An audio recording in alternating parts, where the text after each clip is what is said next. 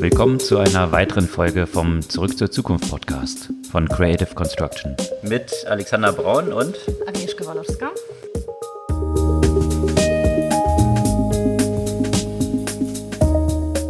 Was gab's Neues letzte Woche? Ich möchte heute vielleicht ein bisschen anders starten. Und zwar haben wir in den letzten Tagen sehr viel Lob bekommen für unseren Podcast. Das ist natürlich für uns halt super motivierend, wenn wir Feedback kriegen und wenn von unterschiedlichen Seiten positive Rückmeldungen kommen und da gerne auch Kritik. Gerne auch Kritik. Da, die, die, Hauptsache Feedback. genau, Hauptsache Feedback und unter anderem in den letzten Wochen von unseren Zuhörern und Zuhörerinnen äh, Sirka, Fjodor und Sören und an die möchte ich mich besonders bedanken diese Woche. Das hat uns natürlich super motiviert und mit dieser Motivation steigen wir jetzt gleich in die Themen der vergangenen Woche. Und da gab es einen ganzen Strauß spannender Themen, die sich für mich sehr stark so um diese Entwicklung der Aktienkurse gestrickt haben. Da gab es ja einen kräftigen Einbruch. Können wir ein bisschen beleuchten, was dahinter steckt? Und für mich eine ganze Reihe von so Themen im Fintech-Umfeld, zum Beispiel Aux Money, die Finanzierung, die hier hochgejubelt wurde als der Startup oder der Fintech-Deal des Jahres. Da habe ich so ein paar große Fragezeichen und werde es so ein bisschen erläutern, was dahinter steckt. Also das sind viele Themen, die ich so spannend fand, echt sehr stark so um Fintech-Themen rumgruppiert. Da gab es noch spannende Meldungen eben von Robinhood und von Trade Republic hier. Das möchte ich so ein bisschen beleuchten in dieser Folge. Ich weiß nicht, wie sieht es bei dir aus? Mhm. Außerdem soll sich äh, Rocket Internet aus der Börse zurückziehen. Darüber werden wir auch mal ein paar Worte verlieren. Ansonsten Thema, das immer wieder kommt, jetzt das Thema TikTok und der Verkauf des amerikanischen Geschäfts. Und da nicht überraschend gibt es so wieder ein paar Schwierigkeiten, in die wir dann ja auch nochmal gleich einsteigen. Ansonsten kommen mit großen Schritten die Wahlen in den USA näher. Und das bedeutet natürlich auch einen Kampf in dem virtuellen Space, in den sozialen Medien und die Diskussion rund um Desinformation und Wahlmanipulation und was Facebook in dieser Hinsicht tun möchte und wie viel das dann tatsächlich wert ist, wollen wir auch diskutieren. Ansonsten gibt es ja auch Neuigkeiten von Amazon mit Prime Air, die jetzt eine Freigabe für Commercial Flights bekommen haben. Und also das sind die Drohnen dann, genau, die, die dann Drohnen. unterwegs sein dürfen zur Auslieferung. Und äh, aus dem ähnlichen Umfeld, E-Commerce-Umfeld, da versucht auch Walmart sowas ähnliches wie Amazon Prime zu gestalten, um Amazon Stern zu bieten. Und da die Frage, wie gut sehen die Chancen aus? Und was ich ganz witzig fand, ist, in der Schweiz, in einem der Schweizer Kantonen, kannst du jetzt deine Steuer in Cryptocurrencies bezahlen. Kannst du Dreimal raten, welcher Kanton das ist. Hm, lass mich raten. Einer, der mit Z anfängt? Ja. da gibt es jetzt zwei Optionen. Ich glaube, die Auflösung bringen wir in der Folge. Genau. Und äh, bevor wir tiefer in die Themen einsteigen, wenn ihr diese Podcast jede Woche in eurer Podcast-App haben wollt, dann könnt ihr jetzt auf Abonnieren klicken oder auch später. Und ansonsten freuen wir uns natürlich, wenn ihr unseren Podcast ja auch teilt, sodass auch äh, weitere davon erfahren können. Steigen wir ein. Ich hatte ja schon am Anfang erwähnt, für mich ein großes Thema diese Woche und wahrscheinlich für viele ist so die Entwicklung des Aktienmarktes gewesen. Und die kannte ja in der letzten Zeit, man hat sich echt am Kopf gekratzt, irgendwie nur eine Richtung. Ja? Also wir leben so in einer der größten Wirtschaftskrisen der Geschichte, aber irgendwie der Aktienmarkt geht nur in eine Richtung, was auch verschiedene Gründe hat natürlich. Die Banken drucken Geld und Puppen sind die Märkte und so weiter. Von daher Zinsen sind auf Null, Alternativanlagen schwierig. Aber jetzt hat sich eine ganz interessante News ergeben vergangene Woche. Und die hat so ein bisschen mit einem Investor zu tun, den wir letztes Jahr auch häufiger in diesem Kontext von WeWork behandelt oh, haben. Oh, Softbank. Exakt, exakt. Und zwar hatte man ja immer diskutiert, warum gehen diese ganzen Tech-Aktien so crazy nach oben in eine mhm. Richtung, ja, und Tesla sich vervierfacht und so weiter. Und viele Leute haben dann immer so auf Robin Hood gezeigt und gesagt, naja, guck mal, das ist jetzt Robin Hood und diese ganzen Retail-Investoren, also diese ein bisschen despektierlich, kleine Investoren, die eigentlich keine Ahnung haben, was sie machen und jetzt irgendwelche Aktien hochwetten.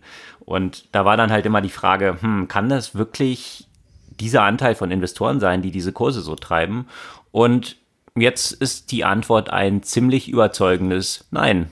Es sind nicht die gewesen, zumindest nicht hauptsächlich, sondern interessanterweise Softbank, mhm. die ja eine sehr gemischte Performance so letztes Jahr hingelegt haben mit ihren Investments. Also Wirecard, die hops gegangen sind, wo Softbank ja nochmal kräftig investiert hatte. WeWork, die von einer Finanzierung oder von einer Valuation von 47 Milliarden auf 2 Milliarden gefallen sind. Also eine ganze Reihe von Sachen, die überhaupt nicht aufgegangen sind als Wetten.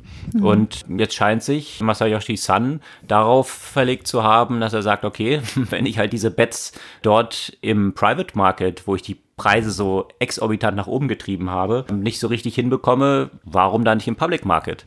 Und vielleicht performt die Börse ja besser als die Investments, die ich so in Startups mache. Und man hat jetzt rausgefunden, dass WeWork, äh, dass Softbank 5 Milliarden in Tech-Aktien investiert hat in den letzten Monaten.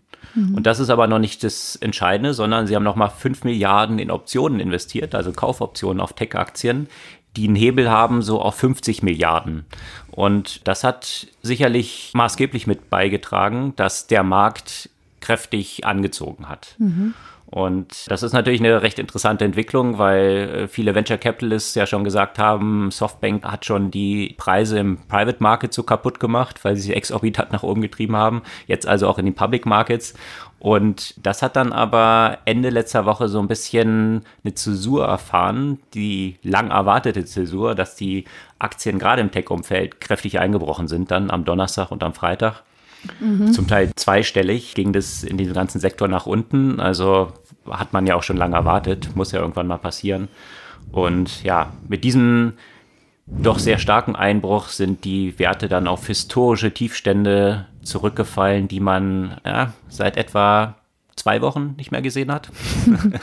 also von daher, vor dem Hintergrund der Rallye ist es für die meisten, die jetzt länger als zwei Wochen dabei sind, noch ziemlich zu verschmerzen, weil ja, selbst wenn dieser Rückfall im zweistelligen Prozentbereich war, das nur so die Gewinne von vielen von zwei Wochen eliminiert hat. Ja, das zeigt so ein bisschen die Dynamik der Entwicklung dort. Mhm. Und wenn wir dann bei der Börse sind, dann wäre das vielleicht ein guter Moment, in das Rocket-Thema einzusteigen. Auch die Rocket-Aktien sind nämlich ja nicht gerade auf dem Höchststand. Wenn man sich jetzt anschaut, wo sie gestartet sind, also das, äh, die Bewertung beim IPO war bei 6,7 äh, Milliarden Euro. Jetzt ist das Unternehmen nur noch 2,6 Milliarden Euro auf der Börse wert und das nutzt der Oli Samwa, um sich quasi von der Börse möglichst billig ja auch zurückzuziehen. Es ist ja nämlich so, dass das Unternehmen ja grundsätzlich in den letzten Monaten, also in der Corona-Krise, ja durchaus an, an Wert verloren hat. Und bei einem Rückzug von der Börse muss er ja quasi so den Durchschnittspreis pro Aktie der letzten sechs Monate an die Aktionäre zurückzahlen. Und das bedeutet ja deutlich weniger als das, was sie ja bei dem IPO gezahlt haben. Plus auch weniger als das Unternehmen als Cash hat, sozusagen. Genau, und das Von ist das ist ja sowieso ja. halt so eine klassische, ja. klassische Management-Buyout-Geschichte, so mhm. was man ja dann immer macht, wenn man sagt, das Management ist anscheinend nicht gut genug, wenn die Assets mehr wert sind als der Börsenwert. Und da kann er sich dann natürlich ganz gut rausziehen. Genau. Mit dem Gewinn. Und da, ich meine, man kann es sicherlich nicht nachvollziehen. So ein Unternehmen auf der Börse zu haben, ist ja sicherlich für ja, für so eine Startup-Schmiede sozusagen, die Rocket sein sollte oder ist, natürlich nicht so bequem mit der Aufsicht und den ganzen Pflichten, die auf ein Unternehmen somit zukommen. Und ja, sicherlich ethisch ein zweifelhafter Schritt, auch aus der Perspektive der Aktionäre. Geschäftlich, ja, nachvollziehbar, vor allem wenn man so das Rocket-Umfeld kennt, wundert das einem natürlich nicht besonders. Hm. Ja, zumal er die Mehrheit ja hat schon mit, deswegen kann er das auch mehr oder weniger selbst entscheiden, dass die Aktionäre oder die Anteilseigner zustimmen. Aber naja, das Modell, was Rocket ja so erfolgreich gemacht hat, also diese Copycat von erfolgreichen Unternehmen, hat in der letzten Zeit mir auch so mittelmäßig funktioniert, mhm. sodass sich die Sambas stärker äh, eigentlich in den Immobilieninvestments zurückgezogen haben. Und ja, das da brauchen sie jetzt nicht zwangsläufig die Börse wahrscheinlich für. Nee. Ja. Aber ich bin gespannt, wie, in welche Richtung das geht. Ne? Also ich meine, ich habe ja, sagen wir mal, bin jetzt nicht so der größte Fan von Rocket, aber die haben auch mit dieser Copycat-Geschichte trotzdem ordentlich dazu beigetragen, dass so viele Startups, so viele Unternehmen ja auch in Deutschland gegründet wurden. Die haben allerdings wirklich nicht so diesen Sprung geschafft von den Copycats zu tatsächlich Technologie, zu irgendwie was aufbauen. Und solange E-Commerce wirklich so hauptsächlich das Thema war. Also E-Commerce konntest du wirklich gut kopieren, skalieren, wenn du operativ einfach gut warst. In der Umsetzung war es naja, relativ einfach, brauchtest du nicht unbedingt eine Idee. Jetzt, wo es vieles mehr in Richtung wirklich Technologie geht, an den Startups, die gegründet werden, es ist nicht so einfach, einfach zu kopieren und in neuen Märkten einzusetzen, zumal die Unternehmen ja auch in den USA auch verstanden haben, dass es so eine große Kopierfabrik gibt und sich vielleicht auch schneller überlegen, wie man die Märkte ja auch von Anfang an besetzt. Ja, gespannt. Also der Deal wird dann ja wahrscheinlich durchgehen. Rocket wird von der Börse verschwinden. Ein anderer Deal, der für viel Schlagzeilen letzte Woche gesorgt hat und zum Fintech-Deal des Jahres hochgejubelt wurde in der Presse, war Aux Money. Und da muss ich mir echt so ein bisschen am Kopf kratzen. Mhm. Also klar, der Deal, worum ging es? 150 Millionen haben die eingesammelt. Wenn man jetzt aber so mal genauer sich anschaut, was dort passiert ist, sieht man, dass der Investor Centerbridge auf einen Schlag die Mehrheit an Aux Money damit erworben hat und auch noch einen Großteil der vorigen Investoren ausgekauft hat. Das heißt, wenn man jetzt so ein Fintech-Startup hat, wo man 150 Millionen reinsteckt, damit die Mehrheit übernimmt und die Altinvestoren größtenteils rauskauft, dann kann die Bewertung, ohne es jetzt despektierlich auszudrücken, nicht so super hoch gewesen sein. Klar ist, 150 Millionen sind eine Menge Geld. Mhm. Äh, in Relation zu Bewertungen, die so im Fintech-Umfeld dort aber gezahlt werden, ist es jetzt nicht für mich und eigentlich für alle, die es so ein bisschen betrachten, nicht der Deal des Jahres, weil so viel da dann tatsächlich nicht rumgekommen ist bei. Und das hat eine ganz interessante Hintergrundgeschichte, weil dieses Modell, was Aux Money dort fährt, ist ja so ein Landing-Marktplatz. Das ist vor 15 Jahren aufgekommen. Da gab es in den USA große Player, Funding Circle, Cabbage, OnDeck und so weiter. In Deutschland waren dann Smava und Aux Money gestartet. Und das ist, um es vorsichtig auszudrücken, eher so ein Slowburner gewesen. Ja? Also es war damals sehr gehypt und ist aber nicht so richtig in die Gänge gekommen. Und dafür gibt es auch ziemlich einfache Mechanik, warum das der Fall ist. Und zwar, wenn du so einen Landing-Marktplatz hast, hast du ja relativ hohe Akquisitionskosten von diesen kleinen und mittelständischen Unternehmen oder auch Endkonsumenten, die sich darüber Kredite besorgen. Und diese Akquisitionskosten sind ähnlich hoch wie bei großen Krediten. Die sind aber viel profitabler als jetzt so kleine.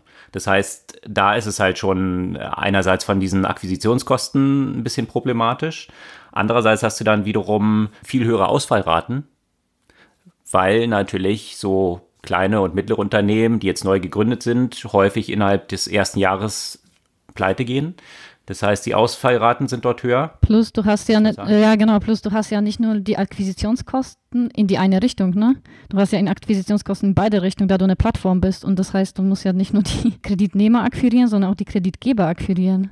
Ja, kriegst halt so einen Teil davon sozusagen. Ja. Ne? Ähm, ich weiß nicht, ob Aux Money jetzt mittlerweile auch in diese Richtung geswitcht ist, dass sie dann auch die Kredite selber anbieten. Hm. Weiß ich jetzt nicht genau, aber auf jeden Fall, also so haben das zumindest in den USA, also ich glaube Funding Circle zum Beispiel gemacht, aber eben mit höheren Akquisitionskosten, einer geringeren Marge, mit höheren Ausfallquoten und noch dazu so einer äh, Adverse Selection, dass halt äh, häufig die Leute auf solchen Online-Marktplätzen landen, die bei ihrer Bank schon abgeblitzt sind, ist es halt grundsätzlich, was dann so die Unit Economics angeht, nicht sonderlich attraktives Modell. Und diese fehlende Diversifikation, die du dann dort drin hast, weil du eben eher so, naja, die schlechteren Risiken dort bekommst, führt dann gerade, wenn man so einen wirtschaftlichen Abschwung hat, wie wir es jetzt haben, dazu, dass diese Ausfallraten höher werden. Und das könnte wahrscheinlich auch so ein bisschen erklären, man kennt jetzt nicht genau die Zahlen da von Aux Money, weswegen jetzt gerade in dieser Zeit diese ja, Mehrheitsübernahme dort irgendwie stattgefunden hat, weil ich mir vorstellen kann, dass dort natürlich jetzt im Zuge von Corona auch diese Ausfallraten nach oben gegangen sind. Mhm. Und all diese Elemente zusammengenommen demonstrieren so ein bisschen, weswegen dieses Modell nicht wirklich so ein super attraktives Modell ist. Und letztendlich auch schon inzwischen abgelöst worden ist von einem wesentlich attraktiveren Modell, was dann so Richtung Embedded Loans geht. Und da gibt es ja einen großen Player in den USA, Stripe, die mit 36 Milliarden jetzt bewertet sind, die eben Loans dann über Marktplätze anbieten, die nicht Loans als ihren Marktplatz haben, sondern sowas wie Shopify, die lauter Händler drauf haben, wo Shopify wiederum die Historie von den Händlern hat, sieht, was sie für Umsätze machen und dann ganz gezielt Loans nur denen anbieten kann, die auch für diese Loans in Frage kommen. Und damit hat man nicht mehr diese Akquisitionskosten, man hat einen besseren Überblick über das tatsächliche Risiko von den Parteien, denen man dort diese Loans vermittelt. Und das ist ein Modell, was gerade ziemlich durch die Decke geht. Tatsächlich mhm. im Need, wo der entsteht, auf so einem Marktplatz wie Shopify, dann solche Loans anzubieten. Und das gleiche macht ja auch PayPal, ne? Vor, auch von nicht so langer Zeit gestartet. Und die haben ja auch wieder auch den, den Vorteil, dass sie natürlich Zugang, also A, als Payment Provider hast du sowieso schon ein Konto drauf. Du hast im Zweifel, wie jemand wie ich, der das seit einem Jahrzehnt sicherlich nutzt, hat da ja auch eine ordentliche Geschichte schon mal aufgebaut. Als PayPal bist du überall praktisch als Zahlungsmethode eingebunden bei jedem Shop und somit kannst du das dann ja auch gezielt und proaktiv dem Kunden anbieten. Also ich glaube sehr stark an dieses Embedded-Thema. Äh, da gibt es so vieles, was eher darauf einzahlt. Und vor allem das, worüber wir immer sprechen, ja, wo entsteht der Need, wo entsteht der Bedarf. Und ich habe nicht den Bedarf, einen Kredit zu nehmen. Ich habe einen Bedarf, etwas zu kaufen und ich habe kein Geld dafür. Das heißt, da erwarte ich sozusagen auch die Lösung meines Problems oder die Erfüllung meines Bedürfnisses. Ja, und das Interessante daran ist dieser Win-Win, der damit kreiert wird. Wenn du so ein Marktplatz bist wie Shopify. Dann hast du ja die Kundenakquisitionskosten eh schon gehabt, hast mhm. einen Händler auf diesem Marktplatz. Wenn du denen jetzt zusätzlich noch Services anbieten kannst, wie eben so ein Kredit, den sie dort aufnehmen können, weißt du einerseits natürlich, was das Kreditrisiko ist, viel besser, aber du schaffst auch einen Zusatznutzen, der die Leute an deine Plattform bindet. Mhm. Und kannst damit zusätzliche Einnahmen für dich generieren und kannst diese Kredite tatsächlich nur Leuten anbieten, die auch tatsächlich dafür in Frage kommen. Mhm. Das heißt, was du sonst häufig hast, ist halt so ein negatives Feedback. Ja, du bewirbst dich für so einen Kredit und wirst abgelehnt. Das ist ja ein schlechtes Kundenerlebnis. Aber auf Basis der Daten, die du hast, kannst du die Kredite nur Leuten anmieten, die auch tatsächlich dafür qualifiziert sind, den auch zu bekommen. Mhm. Und von daher ist tatsächlich so ein Win, was der dort entsteht. Wie du es gesagt hast, PayPal bietet sowas auch an, Square ebenfalls. Dann hast du in den USA halt auch solche Player wie Lightspeed, die so Point-of-Sale-Kassensysteme anbieten. Da kannst du es auch in den Offline-Bereich verlängern. Mhm. Ja, äh, die machen auch Partnerschaften mit Stripe zum Beispiel. Also wirklich eine sehr interessante Entwicklung und das erklärt auch so ein bisschen, warum dieses Startup Stripe, wohlgemerkt noch privat, noch nicht an der Börse gehandelt, mit 36 Milliarden bewertet ist. Und da gab es einen sehr interessanten Artikel, den posten wir auch, der unter dem Titel äh, läuft Tribe the Most Undervalued Company. Also wohlgemerkt mhm. bei einer Bewertung von 36 Milliarden als vollkommen unterbewertet eingeschätzt wird, vor dem Hintergrund des Potenzials, was dieses Unternehmen noch hat. Also wenn man dort so ein bisschen tiefer einsteigen möchte, verstehen möchte, wie Stripe von diesen zwei Brüdern Collison Brothers aus Irland gegründet, so ein Erfolg werden konnte und wo es noch hingehen kann, äh, kann ich eben diesen Artikel empfehlen. Und wo wir jetzt bei Zahlungen sind und gerade bei PayPal, da gab es in Deutschland mal so einen Versuch, PayPal Konkurrenz zu machen. Und diese tolle Initiative hieß ja PayDirect. Und da haben alle äh, Deutschen, mehr oder weniger alle Geldinstitute mitgemacht und wollten damit eine super, super Zahlungslösung, die, ja, die, auf die die Nutzer nur gewartet haben, auf den Markt bringen. Das hat nicht sehr überraschend nicht ganz so geklappt wie geplant. War ja auch ungefähr zehn Jahre zu spät. Und das soll jetzt komplett vom Markt verschwinden. Und zwar soll PayDirect mit GiroPay fusionieren und dann noch ein weiteres Produkt, Quid, von dem habe ich vorher eigentlich noch gar nicht gehört. Und genau. Doch, es war doch von Sparkassen dieses Thema, ne? Die Quid gelauncht hatten, doch, kann mich erinnern. Ja, genau. Das ist an mir irgendwie vorbeigegangen. Mhm. Und im Moment heißt es Projekte XPay, wie das dann am Ende heißen wird, weiß man noch nicht. Was auf jeden Fall feststeht, ist, dass es nicht mehr PayDirect heißen wird. Und ja, es ist so ein bisschen die Frage, was daraus noch werden kann und ob das nicht noch ein Versuch ist, irgendwas zu retten, was nicht mehr zu retten ist. Werden wir sehen. Es gab aber irgendwie, sind wir ziemlich äh, in diesen Zahlungen äh, gelandet. Noch ein anderes interessantes Thema, was ich aber wiederum als eine echte Erfolgsstory, also zumindest jetzt, dass es mal lanciert wurde, bezeichnen würde. Hoffentlich hat es dann auch den Erfolg. Und zwar hatte ich ja vor einer Weile mal von so einem London-Besuch von mir berichtet, wo ich total fasziniert davon war. Man steigt in den Bus ein, zieht einfach seine Kreditkarte oder Apple Pay über so einen Reader im Bus und das ist alles. So zahlt man. Ich muss mir nicht überlegen, in welche Zonen ich fahre, was das dann kostet, ob ich jetzt eine Tageskarte lösen sollte, ob ich mir eine App runterladen muss, um dann irgendwie zahlen zu können und so weiter. Alles das, einfach nur die Kreditkarte fertig und es rechnet automatisch dann das ab, was ich für diesen Tag als günstigste Verbindung hätte buchen sollen. Und das wird jetzt in Bonn eingeführt, of all places. Kann vielleicht damit im Zusammenhang stehen, dass dort natürlich auch die Postbank sitzt und das zusammen mit Visa auf die Straße gebracht hat. Und das finde ich wiederum ein sehr gutes Beispiel von dem, was wir immer propagieren, sich das Nutzer-Experience wirklich anzuschauen mhm. und nicht zu denken, okay, wir sind digital, also müssen wir eine App haben. Nein, äh, das muss nicht so sein. Es kann ein anderes Experience geben, was wesentlich besser funktioniert. Und das finde ich dieses gute Beispiel dafür. Warum sollte sich ein Nutzer extra eine App runterladen, dann sich registrieren mit ganz vielen Daten, die er angeben muss, um dann irgendwie vielleicht, wie es ab heute häufig noch der Fall ist, dann einen Tag später die Bestätigung äh, zu bekommen, obwohl das ein sofortiger Need ist, wenn man jetzt ein Ticket kaufen will. Also all diese Hürden, die dazwischen aufgebaut sind für was, was man eigentlich gar nicht braucht, mhm. wie dieses Beispiel zeigt. Ich will einfach nur ein Ticket haben und mich dann noch damit auseinandersetzen zu müssen. Wie viel Zonen gibt es jetzt in der Stadt? Welche Tickets? Ist es jetzt eine Kurzstrecke? Brauche ich eine Tageskarte? All dieser Kram, das ist ein Overhead, der dem Nutzer absolut keinen Mehrwert bringt. Also wozu eine zusätzliche App machen, wenn das User Experience ganz einfach auf dem existierenden, also Apple Pay oder irgendwie Kreditkarte rüberziehen, ja schon funktioniert. Und deswegen finde ich das ein super Beispiel. Ich hoffe, dass es das in Berlin auch bald geben wird, weil das für mich das Kernbeispiel ist, wie eine gute User Experience funktioniert. Und die muss nicht immer irgendwie in irgendeiner App ablaufen, nur weil man denkt, dass man dann eine digitale Company ist. Ja, das ist halt eher so dieser Schritt zu dem Thema No Interface, ja, oder zumindest Low Interface. dass es eben bei User Experience nicht darum geht, extra Interfaces zu bauen, sondern sie eigentlich möglichst zu eliminieren, ja. Und das ist exakt das gleiche Thema, das wir jetzt gerade auch schon mit den Krediten hatten, ja. Also wo entsteht mhm. dieser Need und wie kann das am einfachsten erfüllt werden? Und ich kann mich noch erinnern, ich glaube, ich, vor vier Jahren war ich in Oslo und das hat damals schon exakt so funktioniert. Und das war richtig so ein Wow-Effekt. Also, und eigentlich müsste es der mhm. Standard werden, muss es absolut der Standard werden.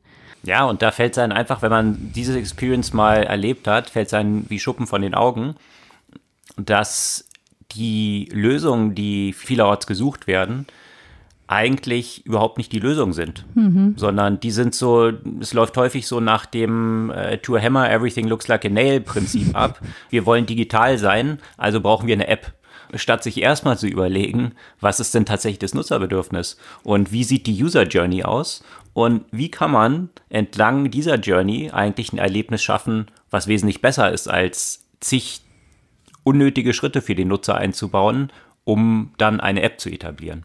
Ja, also ich, wenn es mal hier bald die Berlin, die Regierung hat es ja von Bonn nach Berlin geschafft, wäre das auch, äh, würde ich, würd ich da sehr begrüßen. Mhm. Wollen wir mal ein bisschen Thema wechseln? Hm, kommt drauf an. es gibt nämlich noch so viele Themen jenseits. Wir waren ziemlich viel in Deutschland gerade, ne? Interessanterweise. Es gibt äh, nämlich noch ein paar Themen, die wir ja über die Monate ja begleitet haben. Unter anderem ja der TikTok-Deal, der eigentlich jetzt so die Tage stattfinden sollte. Trump hat es ja Anfang August angekündigt. Es haben sich ja mittlerweile mehrere beworben, Microsoft, Walmart, Oracle und so weiter. Und Walmart of all. Ja, Walmart und Oracle, ja, äh, beides interessant, ja, haben wir auch schon mal drüber diskutiert, die, die jeweiligen Interessenten. Auch äh, Twitter war ja dabei, aber gut, die werden jetzt eigentlich nicht mehr erwähnt. Was ich mich die ganze Zeit schon so gefragt habe, irgendwie aus China hört man da nichts zu, ja. Es wird da verhandelt, es klingt so, als würde das alles irgendwie stattfinden und die chinesische Regierung hält still, bis Bis eben. vor kurzem. Bis eben, ja. Weil auf einmal hieß es aus China, dass es bestimmte Restriktionen was Technologieexport angeht und unter diese Exportrestriktion fällt eben TikTok. Und das ist halt wieder so ein bisschen, ne, ja, oder vielmehr der, der Kern der Technologie von TikTok. Genau, also der Kern der, ja, ja, genau. Sie, ja. Sie haben ja so ein äh, AI-Exportverbot quasi aufgesetzt und der Kern von TikTok, was du erfolgreich machst, ist ja Algorithmus. Genau. Und wenn jetzt Trump sich überlegt, ach ja, das müsste man mal in den USA verbieten und ach, übrigens, es gibt da eine Option, dass es nicht verboten ist, wenn ihr das einfach mal verkauft, was ja schon ein ziemlich haarsträubender Move mhm. ist. Natürlich kann man da drüber diskutieren, äh, ja, China macht es ja genauso, da dürfen ja auch viele Apps und westliche Lösungen in China nicht sein kann man Haken da machen. Bloß die Frage ist, ob die Lösung dann ist, halt sämtliche chinesischen Sachen dann auch zu verbieten. Das ist eine politische Frage. Aber das Resultat, dann kann China natürlich sagen, klar, okay, könnt ihr haben, aber ohne das Algorithmus. Halt mit. genau. Ja. Und das ist genau auch die Frage, die dann aufgekommen ist. Ne? Mhm. Welchen Wert hat das ganze Ding? Sind es dann einfach nur die Nutzer? Und wie wird Microsoft, haben die die Expertise, dann diesen Algorithmus irgendwie nachzubauen, der ja eigentlich der Kern ist, um dieses Ding nachher auch ohne dieses Rückgrat noch funktionabel zu haben? Also das ja, ist, ist eine Diskussion, wo viele sich fragen, wenn es jetzt so 20, 30 Milliarden kosten soll, was jetzt da diskutiert wird, ob das nicht Geld aus dem Fenster rausgeschmissen sein wird für Microsoft oder wer auch immer das kaufen wird. Hm. Also ohne das Algorithmus, klar.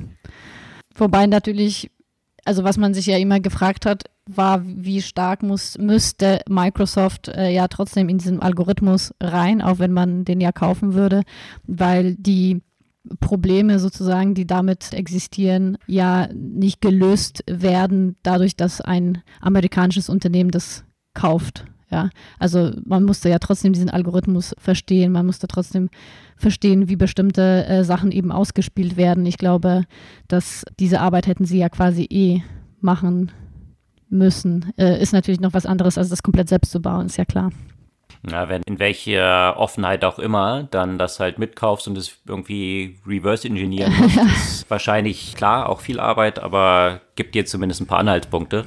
Aber das wird wohl in diesem Paket nicht dabei sein. Und ja, bin ich mal gespannt, wie sich das auf den Preis auswirkt, den dann diese Unternehmen bereit sind dafür zu bezahlen und überhaupt auf die weiteren Verhandlungen. Ich meine, der 15. September ist ja die Deadline, die Trump dort, glaube ich, gesetzt hatte. Mhm. Ist jetzt auch nicht mehr so viel ja, Zeit. Ist noch eine Woche. Also neun Tage mhm. und ja, mal gucken, ob dann am Ende Twitter den Zuschlag bekommt, weil es kein anderer mehr haben will. Genau. naja, und das ist halt wieder so eine weitere Eskalation ne, zwischen USA und China ja, in diesen ja, gegenseitigen Verboten, Blockaden, was Technologien angeht, wo man sich dann ja auch fragt, wo geht das hin?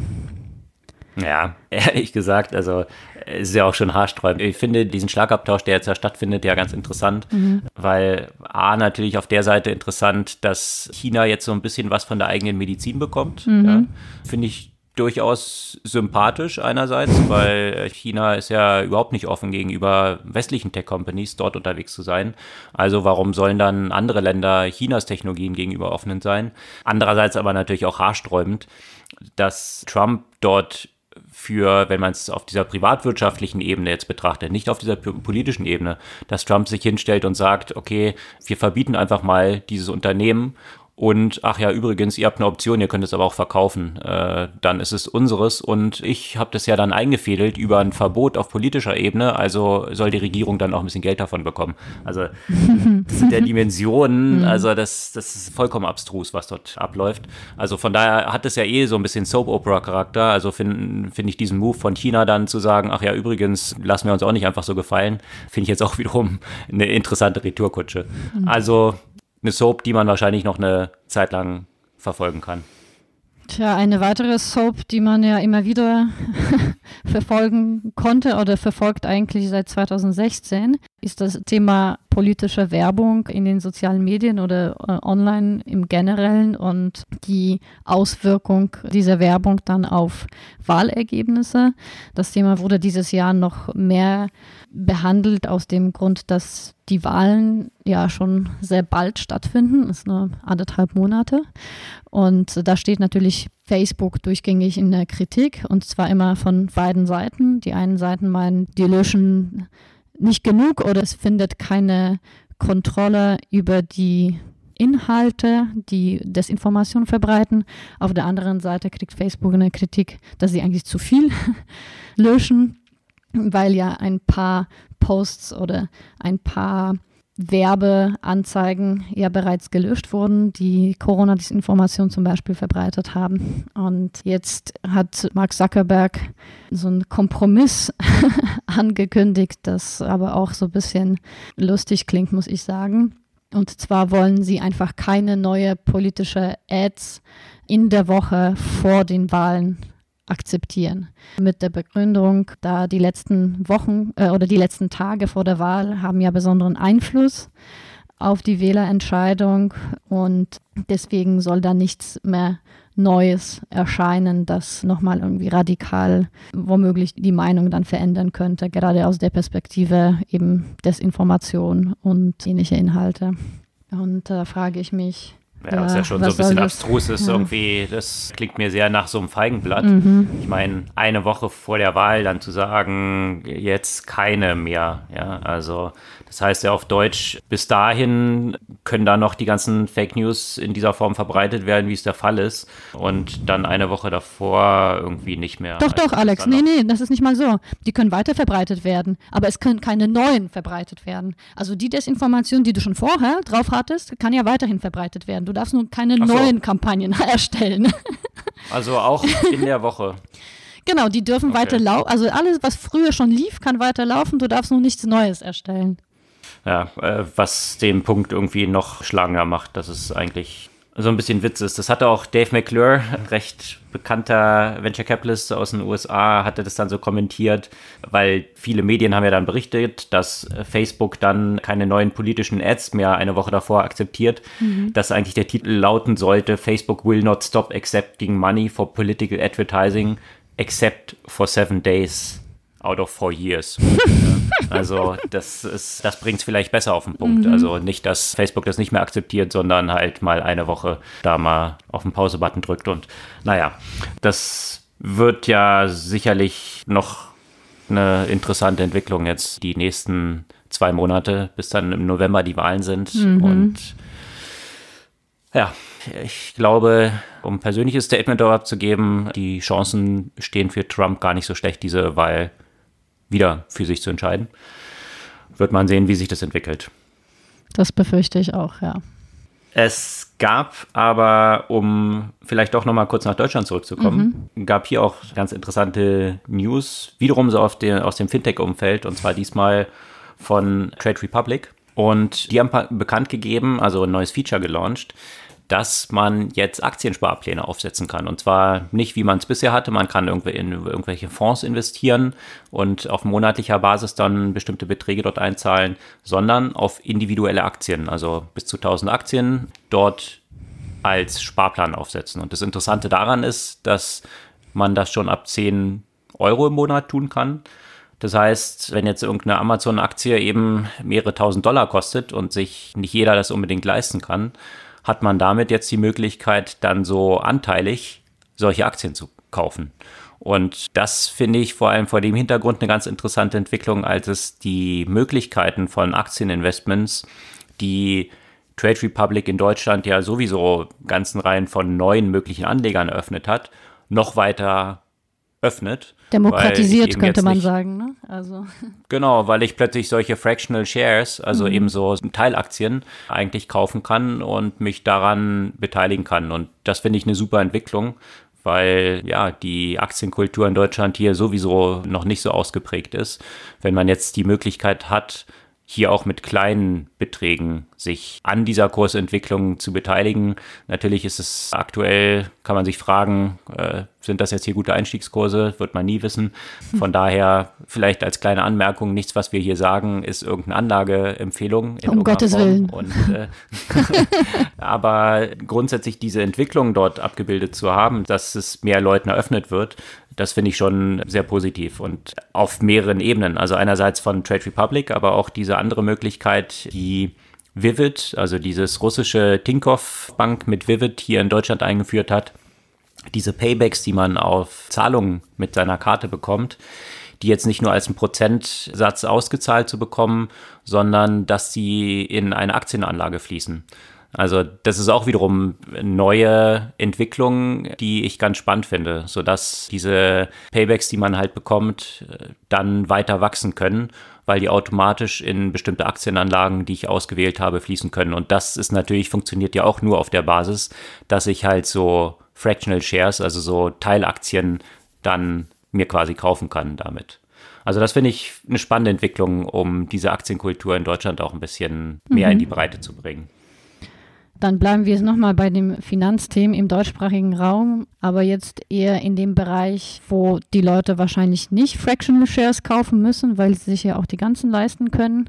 Also die Schweizer in dem Kanton mit Z, die jetzt eben die Steuer mit Cryptocurrency zahlen können.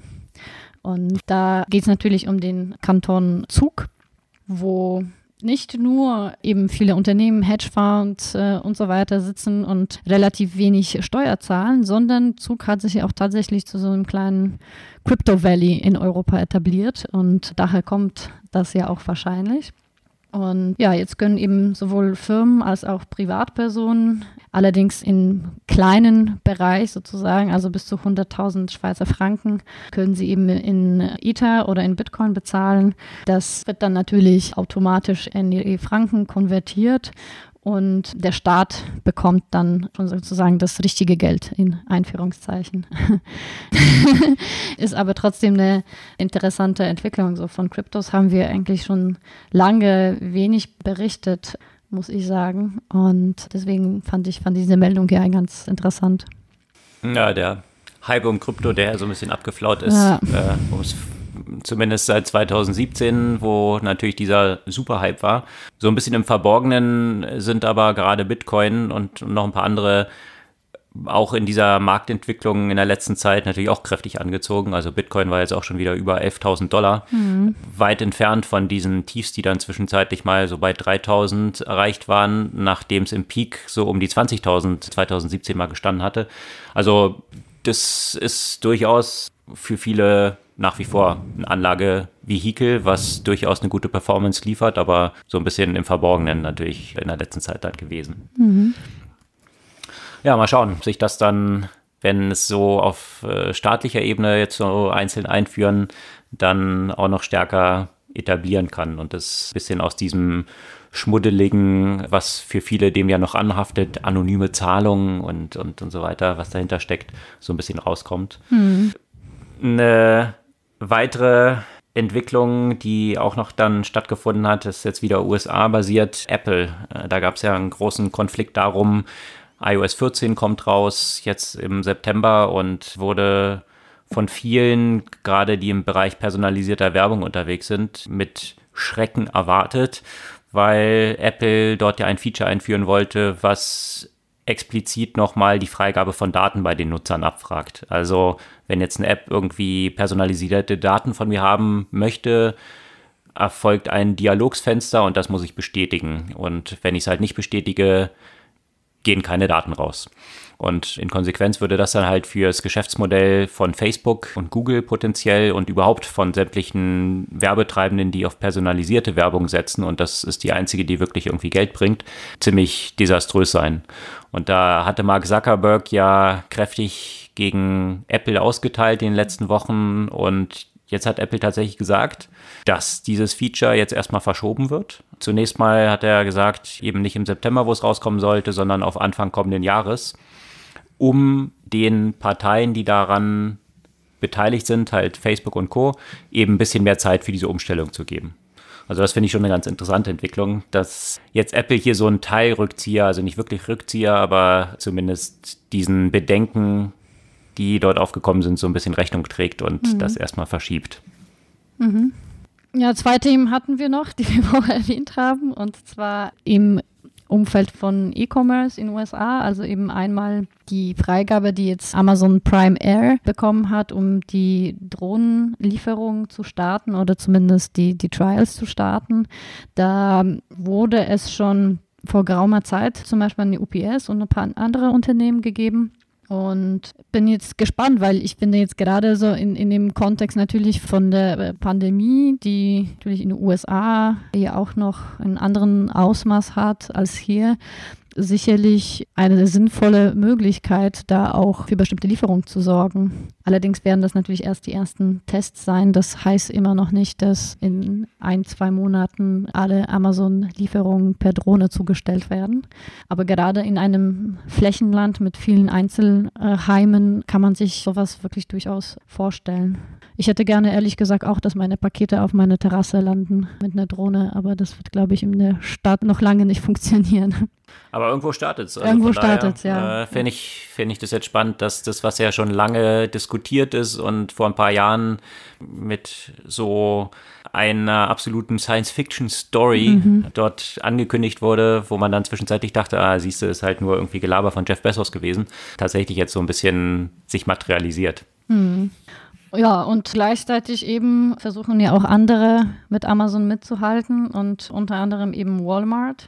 Die haben ja auch immer wieder diverse Vorstöße in Richtung äh, E-Commerce und Digitalisierung gemacht und jetzt wollen sie auch so eine Art, naja, Copycat von Amazon Prime zum Leben bringen. Und das heißt jetzt äh, Walmart Plus.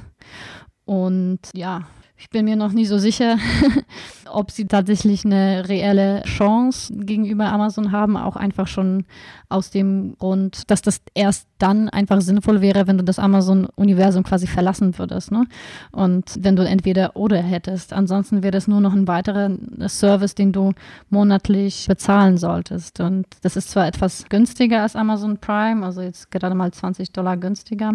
Und da drin sind auch unlimitierte Gratis-Lieferungen und auch Lebensmittel, also frische Lieferungen und so weiter. Aber ob sich dann dieses Angebot lohnt, um von Amazon zu Walmart zu wechseln. Vor allem von der Perspektive, dass natürlich bei Amazon Prime auch Video und äh, Musik und weitere Themen mit drin sind, sehe ich so ein bisschen als schwierig.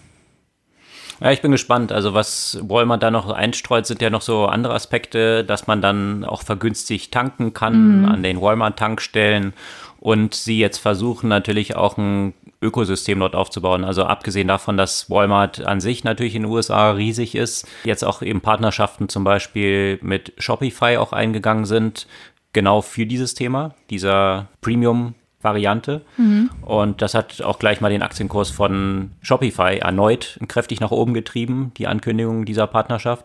Also wenn man dort so ein potentes Ökosystem von Partnern aufbauen kann, dann könnte es durchaus ja eine spannende Konkurrenz für Amazon werden. In der ganzen Kombination auch mit den Filialen und so weiter, ja, vielleicht. Das ist das, was sie Amazon voraus haben.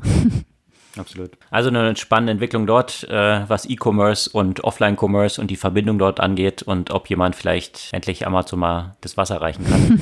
das soll es von den Themen für diese Woche vielleicht gewesen sein, aber du hast bestimmt wieder eine Buchempfehlung.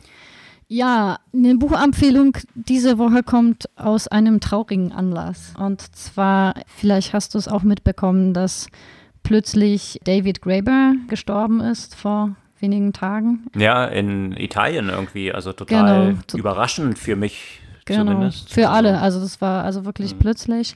Und David Graeber ist der Autor von Bullshit Jobs eine sehr spannende Betrachtung des aktuellen Arbeitsmarktes, könnte man sagen, um das kurz auf den Kern zu bringen. Kritisiert er das, dass die Produktivitätszuwächse, die schon lange vorhergesagt wurden und auch stattgefunden haben, wie John Maynard Keynes ja in 1930 äh, vorhergesagt hat, dass sie zu einer 15-Stunden-Woche führen werden, gerade nicht dazu geführt haben, sondern eher dazu, dass wir immer mehr sogenannte Bullshit-Jobs haben. Also das heißt, wie er das selbst bezeichnet hat, das ist die Arbeit, deren Existenz selbst die Menschen nicht zu rechtfertigen vermögen, die sie ausüben. Und mhm. der klassifiziert ja ganz unterschiedliche Arten eben von den Bullshit-Jobs und ich finde, hält uns ein Stück weit einen Spiegel vor. Und ich finde, dieses Buch lohnt sich auf jeden Fall zu lesen, auch wenn man vielleicht mit dem einen oder anderen Punkt mit ihm nicht ganz übereinstimmt. Sicherlich eine anregende Lektüre. Und ja, sehr traurig, dass er so verfrüht verstorben ist. Er war ja zuletzt Professor an der LSI, glaube ich. Und von seinem Hintergrund Anthropologe mhm. und hat sich eben viel mit diesen Themen, wie du es jetzt gerade beschrieben hast, in diesem Umfeld, Auswirkungen auch von Technologien und, und solchen Aspekten auch befasst und Wirtschaftssystemen. Anthropologe und Anarchist hat er sich selbst bezeichnet. genau, genau. Also die Leseempfehlung aus einem traurigen Anlass diese Woche, aber absolut lesenswert. Bullshit-Jobs von David Graeber. Das soll es für diese Woche gewesen sein. Wie immer posten wir sämtliche Artikel, über die wir heute gesprochen haben, auf unserer Podcast-Blogseite zum Nachlesen. Da gibt es eine ganze Reihe von Artikeln noch diese Woche, die ich nur sehr zum Nachlesen empfehlen kann, die noch ein bisschen mehr in die Tiefe gehen, als was wir jetzt hier beschrieben haben. Wir freuen uns über euer Feedback, eure Kommentare und auch Vorschläge, was ihr gerne noch in diesem Podcast auch mal hören wollt, was wir mal diskutieren sollten und hören uns kommende Woche wieder. Bis dann.